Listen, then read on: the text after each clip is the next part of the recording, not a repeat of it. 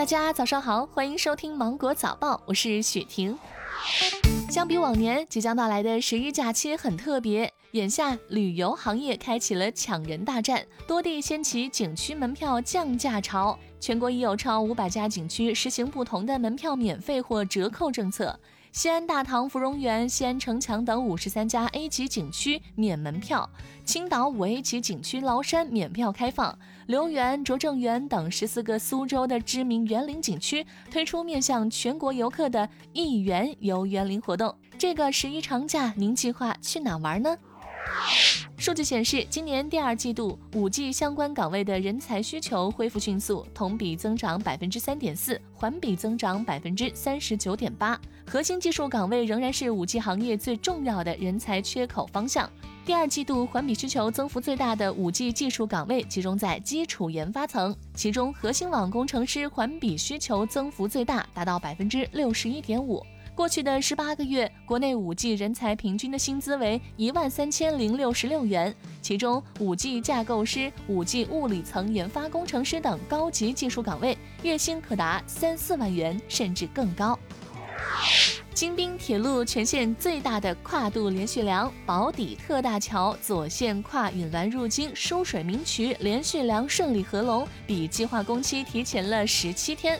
京滨铁路是连接京津的第二条城际快速铁路，设计时速三百五十公里，线路全长约一百七十二公里。建成后，从北京到天津滨海新区只需要五十七分钟。甘肃敦煌一景区专坑游客公厕事件有了新的进展。日前，甘肃省敦煌市外宣办回应称，敦煌市组成联合调查组，依法对涉事经营者进行了相应调查。目前，涉事经营者已被责令停业整治。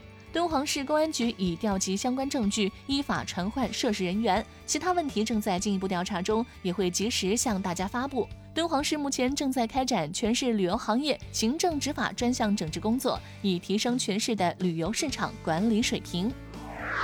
近日，湖北武汉警方通报了一起倒卖个人信息团伙案，短短半年多的时间，百万条公民个人信息被倒卖。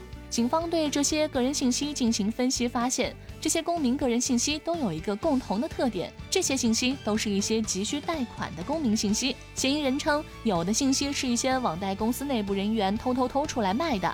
有人申请了某某网贷，网贷公司的员工就把个人信息拿出来卖。据警方介绍，一些个人信息被境外诈骗团伙收集后，诈骗团伙利用这些信息对公民实施精准诈骗。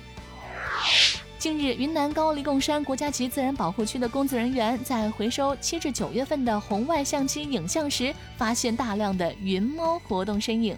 据了解，二零一六年，云猫被列入世界自然保护联盟濒危物种红色名录。经过仔细比对，这些云猫身上云彩般的斑块，工作人员确认当地存在二十只以上的不同个体。其中还有云猫的幼崽。云猫在高黎贡山保护区内不仅有一定的种群数量，而且种群还在扩大中。